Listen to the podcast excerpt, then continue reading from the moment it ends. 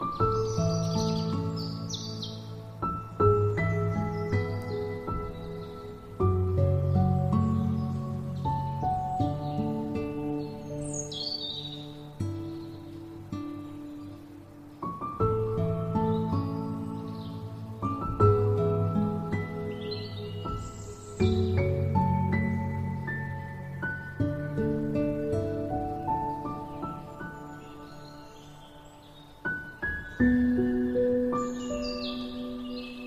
位知识，诸位居士，这一堂课我们继续谈《金刚般若波罗蜜经》第六分“正信稀有分”。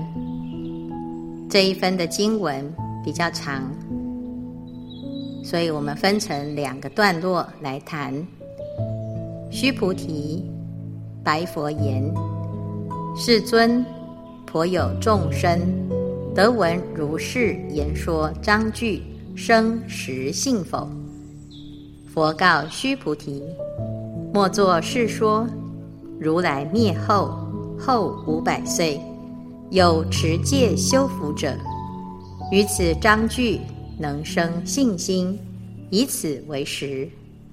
当知是人不于一佛、二佛、三四五佛而种善根。已于无量千万佛所种诸善根，闻是章句，乃至一念生净信者，须菩提，如来悉知悉见，是诸众生得如是无量福德。这一分叫做正信稀有分，延续前面发大愿。立大行，正大果。菩萨修炼到这个地方呢，要升起一个殊胜的信心。那正信是非常稀有的，佛陀就对须菩提谈：能生信心的善男子、善女人，是实在是非常的稀有。须菩提问佛陀：世尊，如果照您所说，从发大愿、立大行、证大果，最后呢，若见诸相非相，即见如来。既要修行，又要不执着，又要发大愿，又不能够执着发大愿，乃至于连佛都不能执着。那学佛不是什么都没有吗？什么都得不到吗？这个道理是否太玄，而且也太难做到？这些言说章句，大众听来真的能生起信心吗？须菩提替大众担忧。佛陀回答须菩提：莫作是说。所以佛先斩断须菩提的疑惑，你不要这样讲，你轻视了众生。如来灭后后五百岁，有持戒修福者，于此章句能生信心，以此为实。当知世人不于一佛、二佛、三四五佛而种善根，已于无量千万佛所种诸善根。所以这边呢，佛陀就讲，如来灭后后五百岁，这个地方我们谈到一个时间的观念。如来灭后后五百岁是什么呢？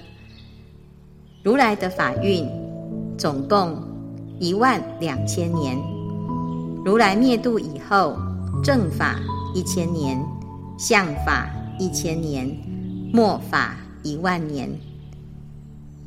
正法时期，佛法跟如来在世的时候一样兴盛，没有差别。叫做正法时期，一千年后，佛法在世间还是很兴盛，但是留下的是经相教法相似的正法，而不是真正的正法，叫做相法。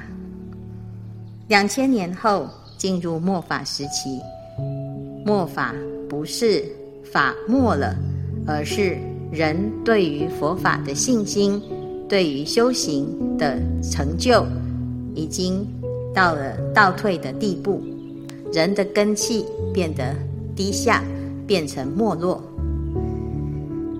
那再来把如来的法运可以分成五个五百岁：第一，解脱坚固期；第二，禅定坚固期；第三，多闻坚固期；第四，塔寺坚固期；第五，斗争坚固期。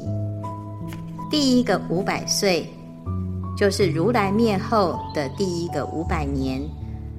释迦牟尼佛的弟子都能修正解脱，都能够了生脱死，对佛的信心非常的坚固，叫做解脱坚固期。如来灭后的第二个五百岁是禅定坚固期，佛弟子都能修如来的大定，也能够成就禅定的功德。正法时代一千年过去了，进入相法时代，也就是第三个五百岁，叫做多闻坚固期。如来的弟子出了很多大法师、大论师，三藏十二部经研究得很透彻，能够讲经说法，做很多的注解。到了第四个时期，叫做塔寺坚固期。也就是相法时期的后半段，这个时候呢，各地都在修塔建寺，寺庙修得大，修得多，到处都有建设，大众呢用建塔建寺来修行。到了第五个阶段，叫做斗争坚固期，这第五个五百岁到了末法时期的开头，佛弟子。应该是和合众，但是到这个时候呢，山头林立，互相斗争，甚至于有时候在法上意见也不同，所以分分门别派，有非常多的论争发生，这叫斗争坚固期。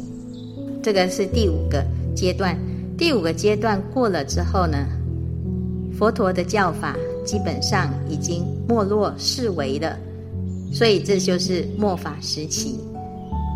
那如来灭后后五百岁是哪一个时期呢？他在讲的就是这五个五百岁之后的末法时期。佛法在三千年前开始红传，迄今已经三千多年，所以这五个阶段的法运已经过去了。那接下来呢，就是进入《金刚经》所讲的现在这个时代，叫做后五百岁，就是末法的九千年。所以最后五百岁是指如来法运一万两千年的最后的五百岁，还有佛法在，还有《金刚经》在流通。那即使到最后最后的五百年，佛法几乎荡然无存。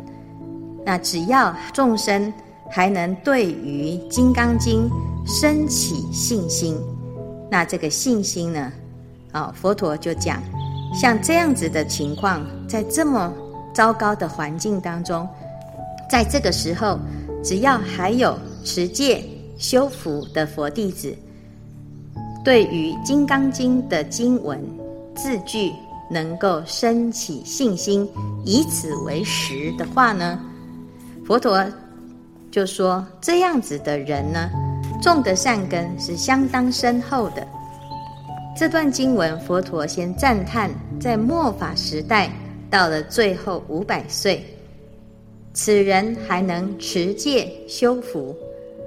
对于《金刚经》，若见诸相非相，即见如来这样高深的般若之理，能够生起真实的信心。那么这个人的善根真的非常的深厚。佛陀讲深厚是来自于，不是只有亲近一尊佛、两尊佛，或者是三尊佛、四尊佛这样子的善根，而是无量千万佛所曾经清净供养来种下来的善根，才能够在这个时代对于高深的般若之理生起真实信心。就表示呢，如果我们对于《金刚经》的道理有那么一点的信心，啊，信受，升起一种信心，那表示我们的善根啊，也不是一天两天造成的，而是无量千万佛所当中呢，已经曾是供养过、种下殊胜的善根因缘。好，接下来佛陀就讲：闻是章句，乃至一念生净信者，须菩提，如来悉知悉见。是诸众生得如是无量福德。好，所以我们可以看到，能够亲近到一尊佛，成为佛的弟子，在佛的时代能够亲承供养，这是多么殊胜的一件事情。那更何况在这个时代，我们还能够听到《金刚经》的殊胜教法，我们还能够对《金刚经》产生无比的信心。那表示什么？表示我们的这个善根，我们跟佛陀的缘分，不是只有一尊佛、两尊佛的缘分，而是无量千万佛所，我们都已经结下殊胜的法缘，种下深厚的善根了。那当我们听闻《金刚经》呢，这个福报啊，就随着我们过去的善根因缘，随着这个经文。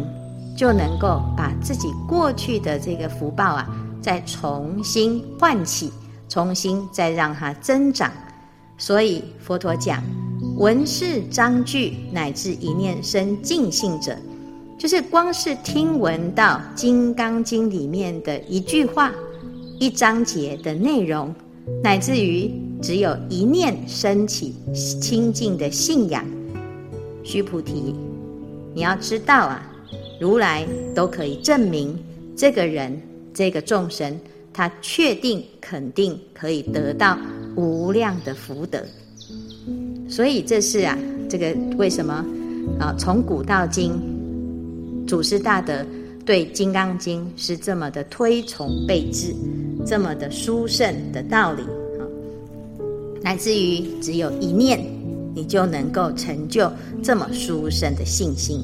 所以这叫做正信稀有，这是前面第一段。那接下来呢？第二段就在讲为什么是非常殊胜的呢？所以接下来就讲啊，何以故？是诸众生无复我相、人相、众生相、寿者相，无法相，亦无非法相。何以故？是诸众生。若心取相，即为着我人众生寿者；若取法相，即着我人众生寿者。何以故？若取非法相，即着我人众生寿者。是故不应取法，不应取非法。以是义故，如来常说：汝等比丘，知我说法。如法喻者，法上应舍，何况非法？这一段是对于从前面第三分谈到，若菩萨有我相、人相、众生相、寿者相，即非菩萨的经文，再做一个更深入的剖析。为什么佛陀说能够听闻？一句《金刚经》而生起殊胜的信心，好，那是非常难得的呢。因为这个众生确定是菩萨，因为他相信无我相、无人相、无众生相、无寿者相的这个道理，乃至于一念生净信者。那为什么他这样子的相这个相信？是殊胜的福报，殊胜的福德呢？这里佛陀就讲，因为这个众生啊，如果心取相的话，那么就是执着我相、人相、众生相、寿者相。那心取相可以分成两个，一个是取法相，一个是取非法相。所以这里呢，反复的谈，如果心取的是法相，也是着我、人、众生、寿者四相；如果取非法相，也是着我、人、众生、寿者，所以不管是取法相也好，取非法相也好，甚至于到最后取空相也好，只要取相，不管是法或者是非法，它都还是我、人、众生、寿者的执着。所以，我们真正要破执，就应该。把这个三重四相都清净了啊，所以呢，我们一般呢、就讲到这个真的是执着呢，就要不断不断的一层又一层的破除，要真正的若见诸相非相，要真正的破除一切的相呢，就不应取法，也不应取非法。佛陀就做了一个结论：以是义故。如来常说：“汝等比丘知我说法，如筏喻者。”所以这里呢，谈到了一个譬喻，佛陀的教法就像过河的船筏，过河的时候需要船筏，但是到了彼岸就不需要船。河就像我们的生死烦恼。我们要度过生死烦恼，需要传法。这传法是佛陀的教法。我们有了佛陀的教法，借由这些法来帮助我们断除烦恼，了脱生死。那等到我们到达涅槃的彼岸，这个法就不用啊，就像是这个传法一样，过河不须船。所以。如果我们要达到极灭涅槃的境界，对于法就不能产生执着，否则还是证不了实相。最后，佛陀做了一个结论：法上应舍，何况非法？佛法有八万四千法门，每一个法门。都是要解决八万四千种不同的烦恼。佛说一切法，为治一切心。若无一切心，何用一切法？佛陀说的一切的教法，是为了解决我们的烦恼。就像我们身体生病了，就要吃药，吃药的目的。是为了治病。如果病好了，这个药也可以不用吃。可是，一般人呢，他可能会觉得这个药啊，百吃无害，所以有病治病，没病就当做保养，就当做健身。其实，真正呢，在修行的人，他会知道，真正如果你是健康的。你心无挂碍的，连药都要放下。《楞严经》里面谈到标月之指的譬喻，佛陀所说的教法就像手指一样。我们看不到月亮的时候，借由指头能够指出月亮所在。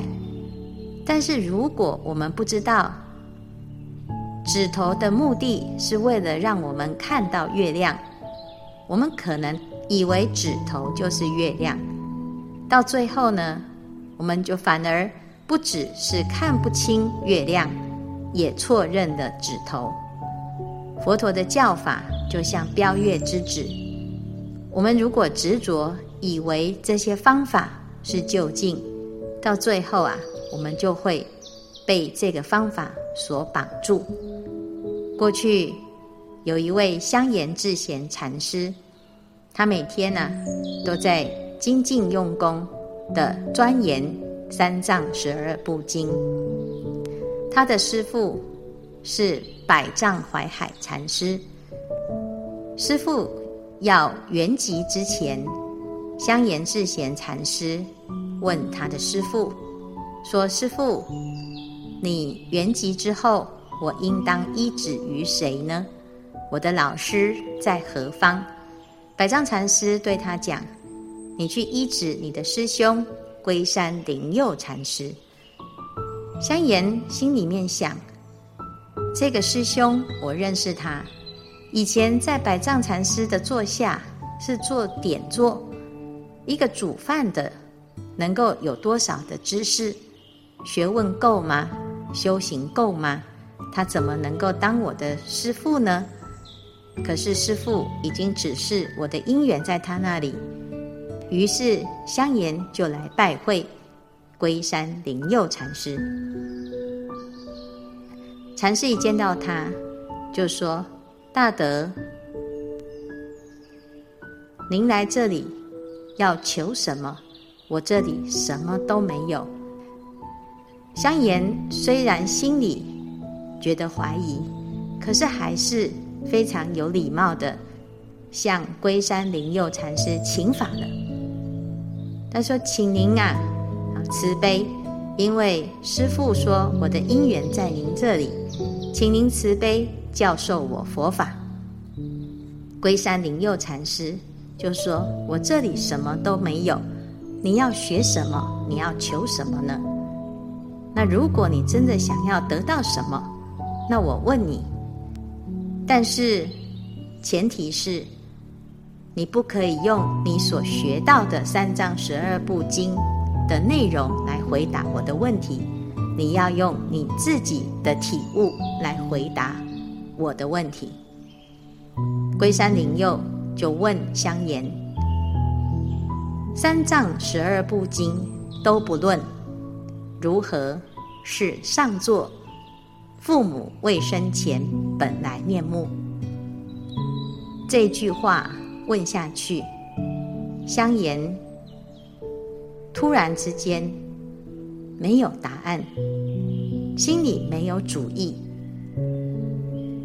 读书人的毛病就是回去赶快去查资料，他的脑海当中所有学到的三藏十二部经，没有一句是这个问题。那他要怎么去解决它呢？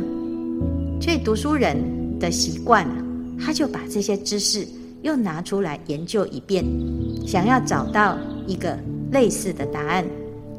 结果研究了三天，还是找不到直接的答案。每当他有找到相似的答案，他去回答的时候，龟山灵佑禅师始终说。这不是你的答案，这是佛陀的答案，这是三藏十二部经里面可以搜寻得到的答案。我要的是你自己的答案。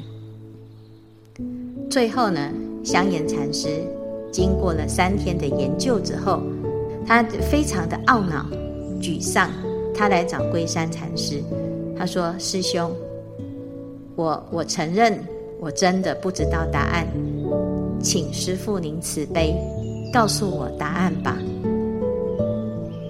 龟山灵又说：“我的答案是我的答案。如果我告诉你答案，你将来会怨我的。”好，结果呢？香言啊，听到师兄知道答案，竟然不愿意告诉我答案，心里面非常的生气，非常难过。又很懊恼，又很着急，所以呢，愤而把他所学到的这些教法，全部啊一把火给烧了。他发誓，从今之后，我不再读经，我要做一个每天吃饭过日子的粥饭僧。所以离开了龟山灵佑禅师，四处游历，最后呢，来到了。南阳会中国师的旧址，他过去在当国师之前，在山上住茅棚，所以哎，香严智贤禅师就在这个茅棚这里就住下来，每天从早到晚就是日出而作，日落而息，再也不读经。但是我们知道啊，一个想要修行的人，他只要找不到答案，他的内心啊，其实随时都在找，随时都在思考这件事情，随时都在参究。结果经过了三年之后呢，有一天，当香严智贤禅师在垦土掘地、在除草的时候，他除到了一片瓦片，顺手把瓦片往后方一抛，瓦片正好击中竹林当中的一颗竹子，在瓦片击中竹子，竹子的空心传出一声“咔”的一声的时候。在这个当下，突然，香严智贤禅师就开悟了。这伟大的瞬间，这殊胜的音声，顿时打破了他三年以来的谜团。当香严大彻大悟了之后，他第一个动作啊，就是向龟山的方向摇拜。三拜，拜完之后，他讲了一句话：“从此以后，我再也不怀疑天下老和尚的舌头。”香严悟到什么？他为什么能够悟呢？如果他不抛开他的知识，不抛开他的执着，不抛开他的依赖，他能不能够有今天呢？所以我们在修行的时候啊，有时候因为我们还在过河，我们得到了这一艘船，好，跳上了这一艘法船，拼命的离开烦恼的河流，拼命的划向涅槃的彼岸。但是在这个过程，因为烦恼跟生死之流太危险，所以我们抓住这个法船。紧紧的不放，乃至于到了涅槃的彼岸，已经到岸了，我们心还是存有余悸，不敢放舍这艘船。那这个时候呢，佛陀他给我们勇气，他教我们一定要相信法上应舍，何况非法。当我们真正的了解修行的意义。这时候，我们会打破法执跟我执，打破法跟非法。因为不管你在哪个地方，不管你在什么环境，不管有佛没有佛，只要有这一念心，你都可以契悟无上的实相妙用。古德会讲，挑柴运米都是神通妙用，吃饭穿衣都是书生的就近实相。以前有一个人问大修行人，他说：“师父啊，请问大修行人开悟之后如何修行？”这个老和尚回答他：“饥来吃饭，困来眠。原来真正的修行。”就是随缘，在因缘当中，在生活当中，随时保持自己的心。就像我们现在诵经的时候专注，写经的时候不打妄想，不生无明。等到放下这个笔，放下我们的经，还是用这一念无念无住的清净心。在生活中，跟各式各样的人打交道，应对进退、挑柴运米、吃饭穿衣，都是神通妙用。这是最殊胜的般若之境。所以，我们要回到自己的信心、自己的善根福德，今生能够遇到《金刚经》。今生能够受持读诵《金刚经》，这是我们累生累世以来所修得的福报。既然我们是有福报的人，我们要让更多的人能够因为我们的实行、我们的实践《金刚经》，成为一个有智慧的人，成为一个可爱的人，而让更多的人有这个因缘接触到佛法，接触到金刚般若的智慧妙用。那这样子就不枉费我们是所谓的金刚经行者。